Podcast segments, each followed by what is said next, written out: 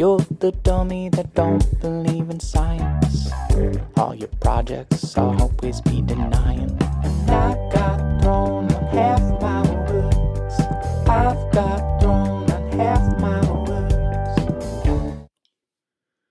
Bueno, hola a todos, bienvenidos a Tu perro piensa y te quiere, el Instagrama, para este tercer programa que es el que más nervioso me pone de los que he hecho hasta ahora porque implica eh, responder rápido, implica mm, ser muy escueto y normalmente yo soy más de más de expandirme y de pues explicar las cosas en mucho detalle eh, y bueno pues sí que como se iban acumulando preguntas pensamos pensamos sobre todo pensaron eh, Beatriz y, Eva, que son las, las almas malvadas de este Instagram, pensaron que podíamos hacer una ronda rápida de preguntas en las que responder las preguntas que, no, que me hacían en un minuto. Vamos a intentar ver cuántas preguntas podemos contestar en estos cuatro minutos, perdón, estos 20 minutos que tenemos. Yo estoy, o sea, atacado, atacado, porque a mí esto de de las cosas en plan de tiempo rápido eh, me cuesta la misma vida, pero vamos a intentarlo. Además, las preguntas las hemos puesto en el orden en el que me las han traído Beatriz y, Eva, porque sabéis, yo no uso Instagram más que en este ratito que estamos juntos. Sea, únicamente lo utilizo en este ratito, entonces no, no, sé cuáles son las preguntas que planteáis. Entonces vamos a intentar ver cuántas conseguimos meter. Esto es muy difícil. Vamos a ello. Vamos a, proyectar las preguntas, las voy a leer y me voy a poner a contestarlas. Pues sí, a sintetizar, como me dicen por ahí, a sintetizar. Bien, vamos a la pregunta 1. Pregunta Helen de Blas que se va a mudar con su perro de una casa con jardín a un piso, que ha hecho adaptaciones poco a poco, pero mi perro ladra ante el mínimo ruido. ¿Algún consejo? Pues vamos a ver algún consejo. En primer lugar, decir que las adaptaciones que hacemos cuando nos vamos de una casa con jardín en el que el perro tiene un entorno enriquecido en el que explorar, oler bichos, oler, oler plantas y eh, nos, volvemos, nos vamos a una casa, a un piso en el que no tiene ese enriquecimiento, las adaptaciones no solo tienen que ser para que el perro no rompa cosas y se acostumbre, sino que tienen que ser también para que el perro tenga un entorno enriquecido en ese nuevo entorno. ¿vale? En ese sitio más pequeño. Entonces hay que hacer trabajos de olfato, búsquedas del tesoro, con juguetes, con trozos de comida apetecibles, para que ese, ese entorno más limitado, por así decirlo, a nivel sensorial, a nivel de atracción, sea un entorno enriquecido. ¿Vale? Después, para que el perro no ladre eh, ante cualquier ruido, que es una cosa normal, porque los perros que están en, casas de campo pues pueden desarrollar una potencial territorialidad por poquito que tengan, Es muy sencillo. Cuando el perro ladre, ¿sabes? Coges un puñado de comida muy apetecible, se la tiras al, suelo y le dices que busque. Un trabajo de olfato muy sencillo. Esto va a cambiar la emocionalidad asociada a, los ruidos. En pocas repeticiones irá a buscarte para que le tires la comida y te ladrará pidiendo la comida. Luego tú tienes que tener la comida siempre disponible. Luego va a ser muy sencillo que, elimines ese ladrido previo a la comida. Te va a buscar, tiras la comida y busca. Es una forma muy eficaz y lo que sí te pido es que por favor no te enfades con el perro. Es normal, es una consecuencia de su antigua vida y va a cambiarlo enseguida seguro. ¿Vale? Vamos a la siguiente pregunta. Pregunta Psco Janet, que me agradece excelente la info, que nos enfocamos en perros con actitudes de trabajo regulares o buenas con buenos instintos, buen impulso por la comida, los juegos, etc. Pero ¿qué pasa con los perros a los que no les interesa la comida, el juego, que no parece interesarles nada? Esta es una pregunta muy, muy buena, ¿vale? Esta es una pregunta que, me encanta, ¿vale? Porque esto es cierto, en el trabajo comercial nos encontramos con una relativa frecuencia, no, no, es lo habitual, la mayoría de los perros pueden trabajar con comida y tal, pero sí es cierto que hay un número significativo de perros que no, que, no funcionan con comida.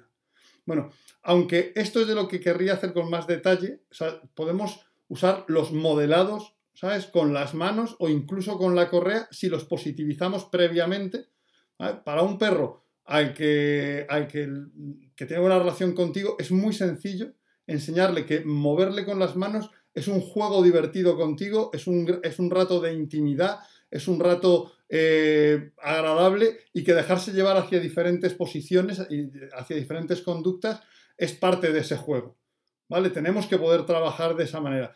El modelado es una estructura de adiestramiento un poco eh, estigmatizada porque parece que vas a manejar al perro bruscamente y sin embargo de las que los perros más pueden disfrutar. ¿Vale? cuando modelas con las manos puedes disfrutar si lo ve como, como un, un, juego contigo, casi como un masaje. Y si modelas con la correa, por poco que le guste la comida al perro, puedes, te modelo un poco y obtienes comida. Ya no hace falta tanto gusto por la comida como para seguirla un rato ni nada parecido. Con los modelados puedes lograr muy buenos resultados si tienes la paciencia de construirlos para que sean divertidos y positivos para el perro. Luego hay otra posibilidad que yo la he usado con, con mi perro bicho, que era una, no le interesaba mucho inicialmente los juguetes y ella no puede comer casi de nada porque, porque es alérgica a prácticamente toda la proteína. Entonces tenía este problema, ¿no? Ella era en la obediencia muy relajada, muy apática, se tumbaba de lado y no en esfinge cuando hacía trabajo deportivo. Y hay una cosa que es buenísima, y eso sí que dedicaré un programa, que es darle valor a lo que el perro obtiene, no por el valor que tiene para el perro inicialmente, sino por lo que significa para el perro a través de hacerle invertir mucho en conseguirlo. Esto es como un cinturón negro de, karate. El cinturón no vale mucho, pero es toda la, inversión, todo el esfuerzo que haces durante años para lograrlo lo que lo valoriza. Con los perros, y es una de las cosas más innovadoras y más funcionales del trabajo cognitivo actual, podemos subir el valor de lo que le ofrecemos cuando inicialmente no fuera mucho, para lograr. Que le encante algo que antes solamente le gustaba un poco. Yo antes, ya digo, o sea, bicho, pues le interesaba poquísimo la pelota, se la tiraba, si, no sé si voy. Ahora le entusiasma eso y mi problema es el contrario. En la obediencia está demasiado entusiasmada. Ah, ya digo, eh, esto requiere dos especiales porque es una pregunta muy interesante. ¿Vale? Un especial para cómo hacer que el modelado sea lo más divertido y apetecible para tu perro y otro especial de inversión. Cómo hacer que los perros eh, inviertan ¿eh? Eh, en algo y por eso lo valoren más. Como cuando tienes que ir a buscar un libro que no está en ningún sitio, que, que está descatalogado, pasas tiempo buscándolo, eso te hace que lo valores más, porque has invertido mucho en él. ¿Vale? O sea, realmente el valor puede venir de, de haberte esforzado tanto por lograrlo que ya eso le suma valor. El concepto de subir valor por inversión para mí es central en nuestra nueva propuesta de adiestramiento y espero explicarlo con más detalle. Bien, tengo aquí las preguntas 3 y 14 que han llegado, que son, bueno, hola, eh, Denver and Ari Collis eh, me pregunta que, hola, adopté hace un año y medio una perrita coli con 8 meses, sin socialización anterior y miedosa. El resultado, cuando la traje a ciudad, era miedo absolutamente a todo. Con paciencia y trabajo hemos logrado superar casi todo, aunque es desconfiada, pero eso no es problema. El problema principal es el miedo a ruidos como petardos o tiros. La bloquean y solo quiere esconderse o volver a casa. Hemos trabajado en ello y hemos llegado a, aguantar globos y otros estallidos, pero cuando escucha de fondo, a lo lejos, ruidos tipo estallido trueno, surge el problema. Además, cuando lo ha pasado en algún lugar, ya se anticipa y ya no quiere ir por esa zona. A la mínima que escucha alguna tontería, aunque sea nada, le aparece el miedo. La pregunta es, ¿existen opciones de solucionarlo o es prácticamente imposible? Porque me quedan dos sitios a los que ir. Gracias. Y la pregunta 14 que yo tengo aquí en lo que estoy leyendo, ¿sabes? Eh, y la pregunta 14 es en el mismo sentido, ¿cómo ayudar a nuestro perro que no tenga miedo a ruidos fuertes en la calle mientras le paseamos? Bueno, no puedo responder muy rápido porque tarda mucho en leer la pregunta, pero vamos a intentarlo. Bien, el miedo a ruidos es el miedo con peor pronóstico con los trabajos más tradicionales, porque suma eh, a dos dificultades importantes. La primera dificultad es que no podemos graduar normalmente la exposición que queremos hacer. Es decir, a un perro que se lleva mal con otros perros o que le tiene miedo a la gente, podemos decidir si lo acercamos a más o menos distancia y ser progresivos. En esto se basan los trabajos más tradicionales. Eh, además, el ruido aparece bruscamente y levanta un alto nivel de alerta en el perro, cosa que normalmente no pasa tan con otros estímulos que aparecen eh, en distancia y solo aparecen bruscamente pues si cruzas una esquina. Hay un sistema muy bueno para ayudar a que los perros gestionen mejor esto y es enseñarle a romper ellos globos con comida dentro.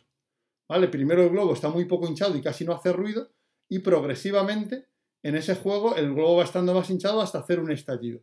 Esto hace que el perro pueda planificar si decide estallarlo. ¿Sabes? Que pueda prepararse para ello emocionalmente porque sabe que va a sonar. ¿Vale? Entonces es el perro el que se empodera de la situación. Dice, ahora decido morderlo, eh, me preparo, sé que va a sonar. ¡Pac! Vale, ha sonado, pero como soy yo el que lo ha activado, como soy yo el que controla cuando detona, me siento mucho más seguro. Entonces, el ir haciendo un trabajo progresivo de enseñarle a explotar globos con comida dentro, ¿vale? Comida muy apetitosa, que le guste mucho, y cuando ya lo tienes construido en casa, hacer eso progresivamente en la calle, llevarte los globos y ofrecerle una ocasión para hacer eso, va a ser un punto de partida de la mejora muy importante. ¿Vale? Lo único que sí es importante también es tener en cuenta que no se coman los globos. ¿Vale? Porque a veces al quedar untados con la comida que has metido dentro, pues yo sé que queso apetitoso, carne, pues al quedar untado con eso, el perro también es voraz y quiere comerse, El, el, globo. Y evidentemente, pues termina siendo más problemático por el tema de la salud. Pero el, reventar globos, ya digo, empodera al perro. El perro es como si él decidiera, como cuando tú tienes miedo al agua y dices, no, me meto ahora. Cuando tú estás eligiendo cómo meterte, cuando tú estás eligiendo cómo ir progresivamente, te sientes mucho más seguro que cuando aparece de golpe. Aunque tú le digas, y ahora viene, aunque tú estés usando algún tipo de detonación muy suave, el efecto de alerta, el efecto de no lo controlo, sigue haciendo muy difícil la progresión. Cuando el perro es el que detona el, sonido, ¿eh? y además lo hace activamente y de forma proactiva, y ahora lo voy a hacer yo. Entonces tenemos una mejora muy importante. ¿Vale? Vamos a la pregunta 4. Bueno, Carlos Alfonso, muy bueno. Estaría bueno dar algún ejemplo sobre cómo trasladar el autocontrol en el trabajo con comida al trabajo con otros estímulos, ya que muchos perros tienen poca apetencia, no se ha fomentado la presa, y cuando vamos a trabajar con otros detonantes, eh, solo tenemos la distancia para trabajar el autocontrol. O sea, los estímulos en los cuales nos apoyamos para hacer el trabajo de base no lo llevan a un nivel alto y luego, al tratar el comportamiento problemático, tenemos que saltar varios escalones de golpe con la dificultad que conlleva. Bien, esto se refiere, ¿sabes? A, que, oye, pues realmente si el perro no le gusta mucho la, pelota, ¿sabes? O la comida, pero sí tiene impulsividad, por ejemplo, cuando veo otros perros, ¿cómo construyo eso? ¿no? ¿Cómo, cómo construyo eso? Bueno, eh, decía en el anuncio de este podcast que hay cosas que requieren un libro para responderse y otras que se pueden responder en un minuto.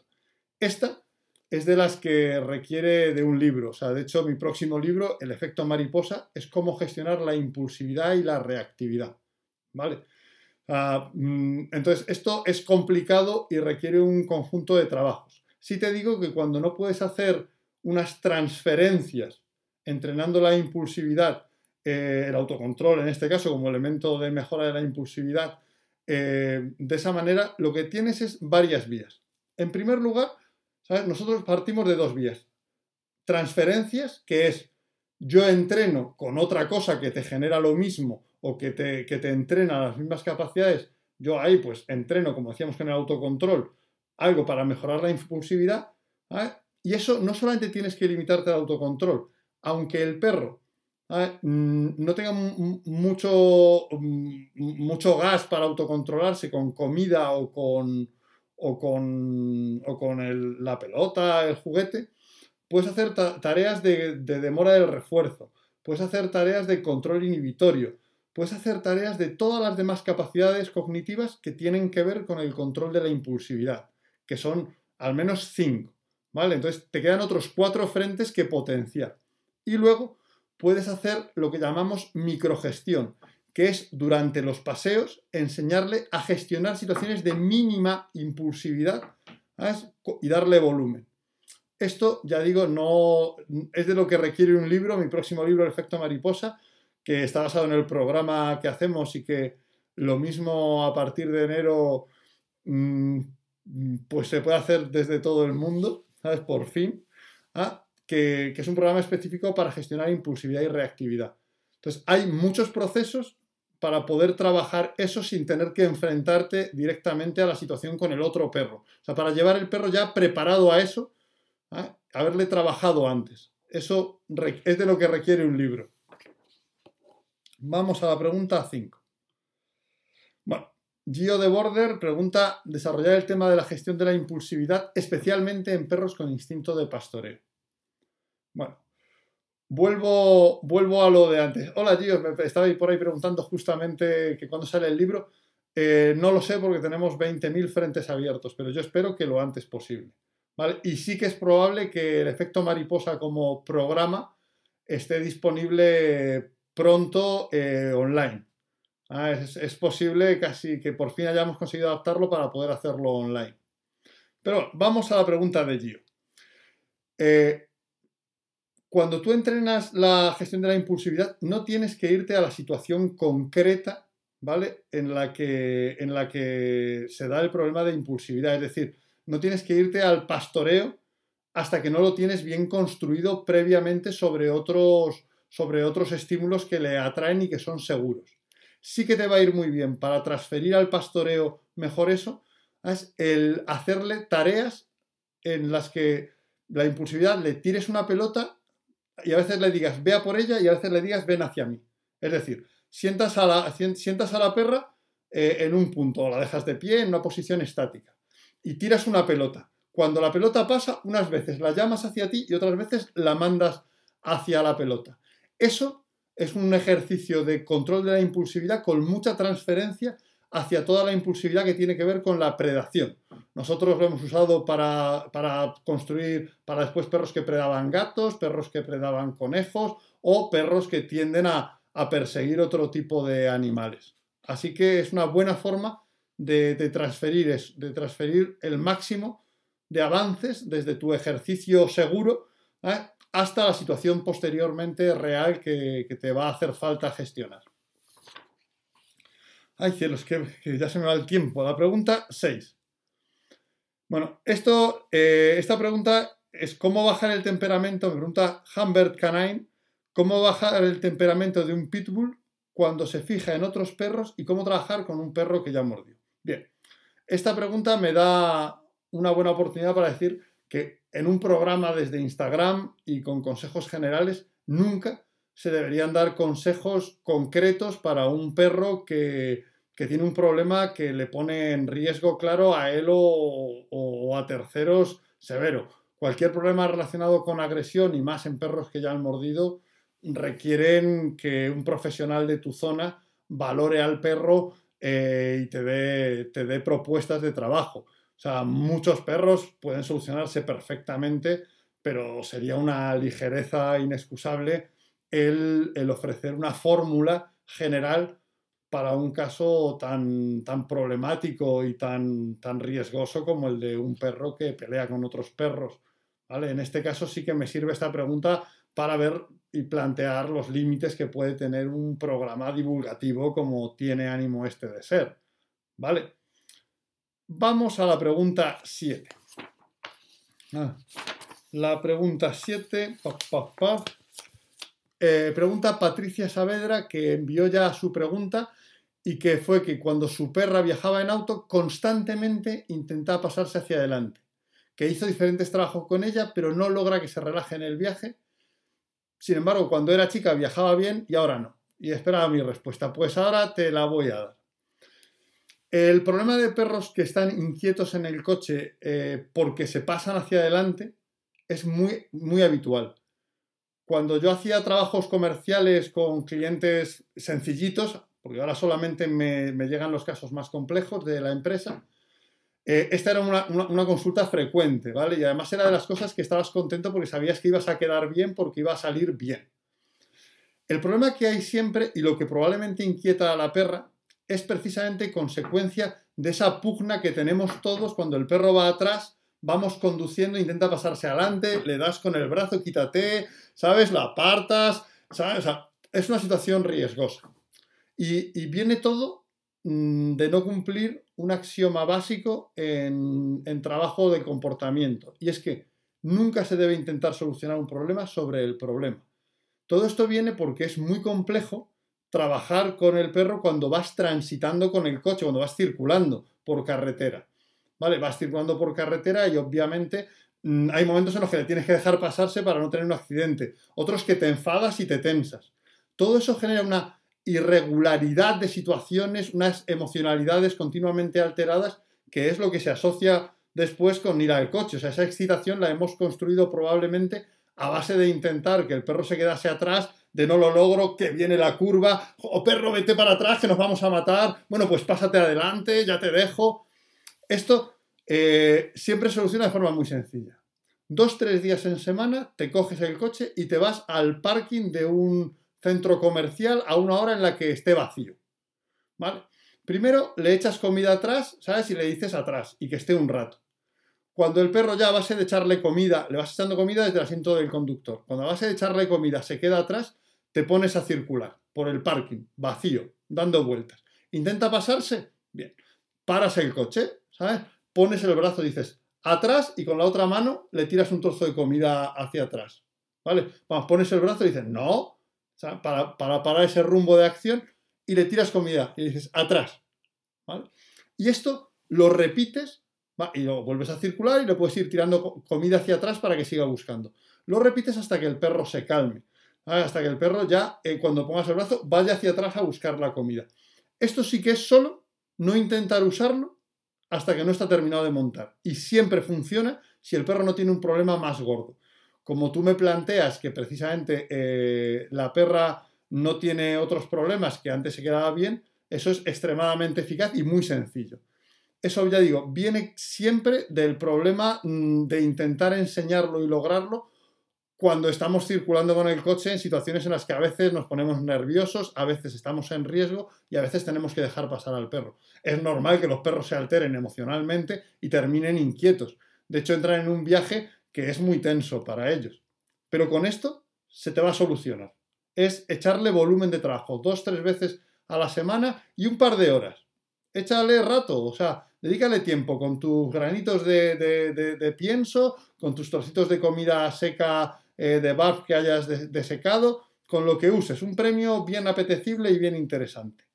Vale, vamos a la pregunta 8 que es la pregunta de, Olga, que conoce que yo juego a beso o mordisco con bicho, y me pregunta qué es jugar a beso o mordisco y qué capacidades se entrenan con, este ejercicio. no la iba a contestar porque, porque es una cosa que ella sabe porque sabe, que juego a ello y que, no, y que no lo he contado en otros entornos, pero puesto que pues, me pone ¿sabes? Las, las, las tildes exclamativas e interrogativas, yo ya con eso no, no, puedo sino responderle. Bien, beso o mordisco, beso y mordisco es un juego que no le recomiendo hacer a nadie. Y es de esas cosas que, pues supongo que me dirán que, es una inconsciencia hasta el contarlo. Pero yo no tengo problema. Es un juego de, autocontrol, de coordinación social y de gestión de capacidades y situaciones sociales activas. En este juego, que es el equivalente al juego del cuchillo en el que te pasas un cuchillo por entre los dedos. Lo que vamos a hacer es desarrollar al máximo las mismas capacidades que enseñamos en un perro cuando le enseñamos a morder suave para jugar. Para mí es fundamental que cualquier perro que tiene un fuerte, una fuerte pulsión de mordida, mi perro, ¿sabes? Pues un Malinois, un Border Collie, cualquier perro que tenga una fuerte pulsión de mordida, ¿eh? Eh, que la mía desarrolló bastante tarde, desarrolló a los dos años prácticamente, pero cuando lo desarrolló sí que, sí que les gusta mucho ahora morder desde hace un año. Eh, bueno, pues a mí me gusta que jueguen, ¿sabes? Contigo, que juegues a morderte, que yo te cojo, no está, y que controles la mordida, porque esto hace, me excito y en la excitación del juego mantengo el autocontrol y mantengo la capacidad de no hacerte daño. Esto es socialmente muy saludable. Yo incorporo una variable eh, de mayor riesgo que implica mayor autocontrol. Y es que yo le enseño a darme un besito, ¿sabes? A darme un besito en la cara, ¿vale? O sea, eso se lo enseño fuera. Entonces, cuando estoy jugando con eso, de repente le digo, beso, y entonces me tiene que dar un beso. Eso hace que tenga que controlar, porque todo su juego es, ah, ah, ah, estoy mordisqueando, estoy aquí, ¿vale? Y de repente tiene que venir hacia mi cara, ¿sabes? Y en vez de morder, que es lo que estaba haciendo, darme un lametón, ¿vale? Entonces, el juego de, beso y mordisco es un juego que ya digo que yo no le recomiendo hacer a la gente y que sirve para que cuando un perro ya tiene perfectamente entrenadas el, mordisco, el mordisco suave, el mordisco social competente, el mordisco de juego, ¿vale? Ir más allá en la exigencia de autocontrol y de capacidades sociales. Vamos a ver si me entra una pregunta más. Pregunta a Euge Cervato que, fue la primera persona a la que respondí en este programa, cómo reforzar las redes neuronales del no hacer en un cachorro de 3-4 meses para que no se frustre demasiado. ¿Qué se puede hacer y qué no en función de su edad? Bueno, esta es una, buena pregunta. Primero, eh, para, para, potenciar las capacidades de un perro que no hacer, que son diferentes y tienen soporte físico diferente a las de hacer, eh, hay que desarrollar una capacidad que en cognición, en, estudio de cognición, se denomina control inhibitorio. Es decir, mm, controlarte cuando vas a hacer algo. ¿Vale? Controlar, cuando ya estás empezando a hacer algo, controlarte. Esto es algo difícil, porque cuando tú ya inicias un rumbo de acción o ya quieres hacer algo, ¡ay! Ya tenía ganas de hacerlo, qué, fastidio. Bien, esto se controla a través de lo que llamamos eh, las tareas de señal de parada. Las tareas de señal de parada que es yo le pongo al perro algo muy apetecible y cuando está queriendo ir o enfocado en ello, le digo que lo abandone. ¿Vale? O sea, le pongo a mirar un poco de comida y le digo que lo abandone. Le pongo a mirar su pelota y le digo que lo abandone. ¿Vale? Ojo, no le ordeno ni le pido otra conducta, sino que abandone esa idea. ¿Vale? Porque lo que quiero es que deje de hacer. ¿Y cómo evaluar que no sea excesivo para un cachorro o para cualquier perro? Muy sencillo. Cuando se desconecta, cuando abandona lo que quería hacer, le, das comida. Y entonces compruebas que el perro no está afectado si la coge alegremente, ves que no está afectado y que puedes seguir en ese nivel o subir el nivel. Si le cuesta cogerla o le ves muy inquieto, es que le ha afectado demasiado y ese nivel era excesivo, debes ponerle un poco menos de dificultad. Vamos a ver un segundo un vídeo de esto. Aquí tenemos a Javi con Manchón, este es nuestro protocolo del no informativo, que el perro mira, quiere ir hacia la comida, le decimos que no, y cuando abandona, le ofrecemos, le ofrecemos la comida y comprobamos que le gusta. No. ¿Vale? Pues este tipo de tareas con su pelota, con otra cosa, son ideales porque construyen ese control inhibitorio, que es lo que quiero hacer, lo que estoy preparado para hacer, ¿sabes? Lo abandono. Esto supone un esfuerzo cognitivo enorme y su soporte físico, como bien dice Euge Cervato, es diferente, es decir, son redes neuronales distintas, podríamos decir que son músculos mentales, músculos cerebrales diferentes las que los responsables de hacerlo y hay que entrenarlos. Y cuanto más activo sea un perro, más necesario es. Y voy a ver si puedo responder al menos ya a la décima pregunta de Daniel86. Mi perra ya no tira de la correa, pero siempre va al límite. Espera a sentir la tensión para frenar. ¿Debería practicar los cambios de sentido para que aprenda a no llegar al límite siempre? Gracias de antemano y me llama crack, con lo cual, bueno, pues ya me tiene ganado porque yo soy totalmente eh, sensible a la duración. Bien. Justamente de esto eh, hablaba con, unos alumnos hace, poco, porque esto que le pasa, eh, le pasa a muchos entrenadores Primero, entiendo que no estamos hablando de cuando paseamos con la correa floja para siguiendo al perro para que el perro dé su paseo, sino cuando le pedimos que transite acoplándose a nuestro paso para ir de un punto a otro. Es decir, oye, pues voy a llegar hasta el parque y voy por calles estrechas con gente y no puedo dejarte ir a tu aire. Entonces tienes que acoplarte a mí. Pero no quiero pedirte un junto ni nada, quiero que vayas lo más a tu aire posible. Con que vayas a mi paso y con la correa floja me basta para que para, para dártelo por bueno. El problema es que cuando el perro va a su aire, ¿sabes? Necesita algún tipo de referencia para saber que va a nuestro lado, ¿vale? Eh, es muy frecuente y algunos entrenadores, ya digo, lo dan por bueno, aunque yo creo que es un poco molesto para el perro notar pack, pack una y otra vez. La correa es como le corta el rollo, el perro va ahí a, su, a, su, a sus ideas, paseando tranquilito, y tal, va, va tranquilamente y, todo el rato notando algo, aunque sea, mm, es incómodo. Y para el cliente muchas veces también lo es. ¿vale? Esto normalmente pasa por una cosa muy sencilla, y es que el perro no puede tener otra referencia de dónde estamos sin mirarnos, porque va demasiado adelantado eh, con respecto a nosotros. Entonces esto pasa por dos, dos soluciones.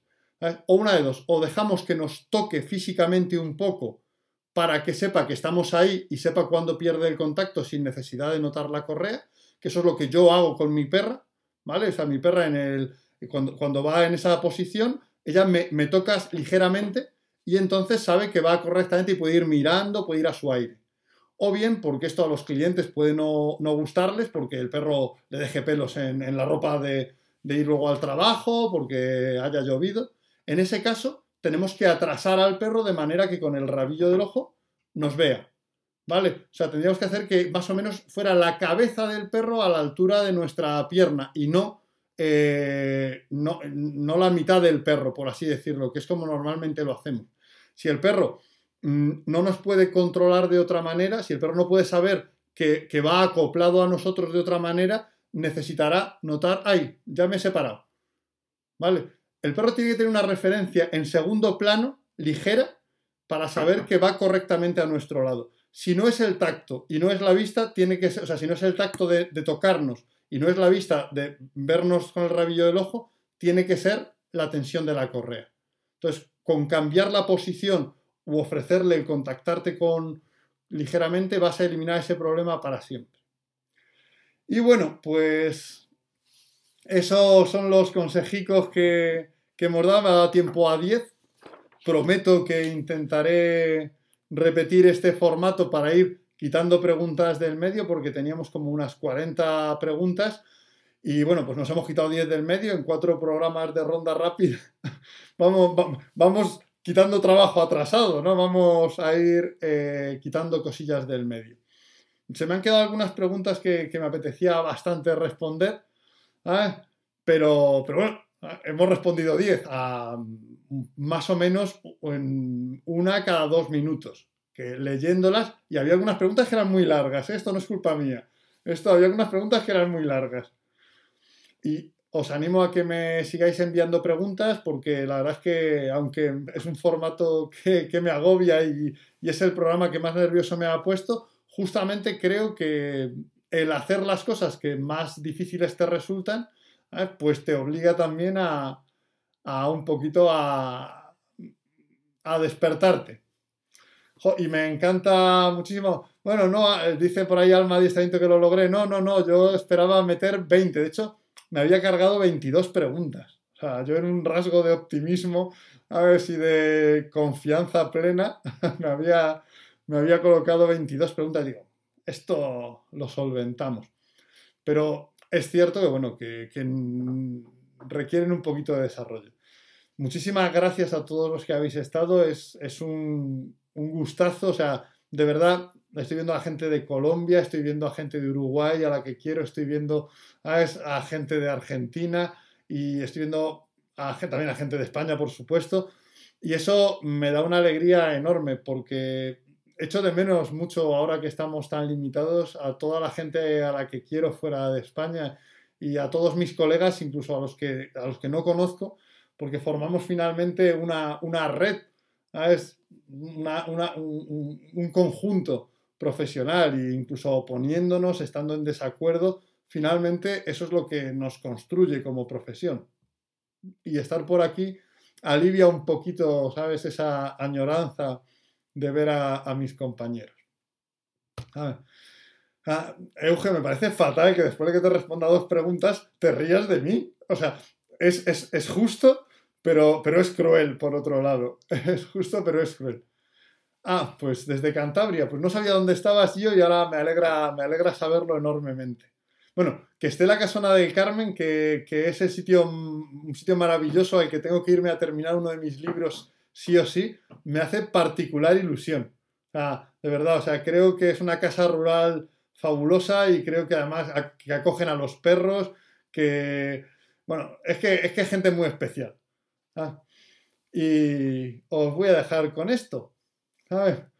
Ah, sí, tu risa cruel, o sea, tu risa cruel, Euge. O sea, esto es así de sencillo, es una risa malévola, una risa digna de cruela de Bill. Ah, pero en fin, entiendo que, que las 22 preguntas eran una alta expectativa. Pues hasta aquí, tu perro piensa y te quiere en su tercera entrega y nos vemos dentro de una semana.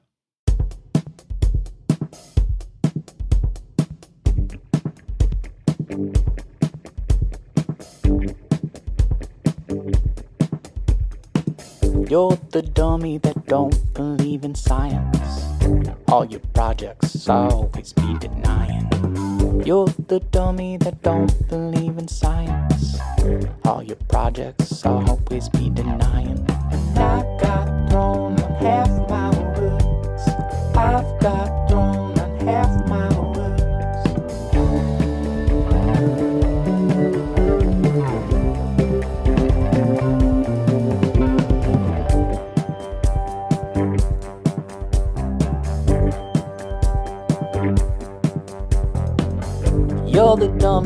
don't believe in science. All your projects always be denying. You're the one I love, you're the one I wanna give to.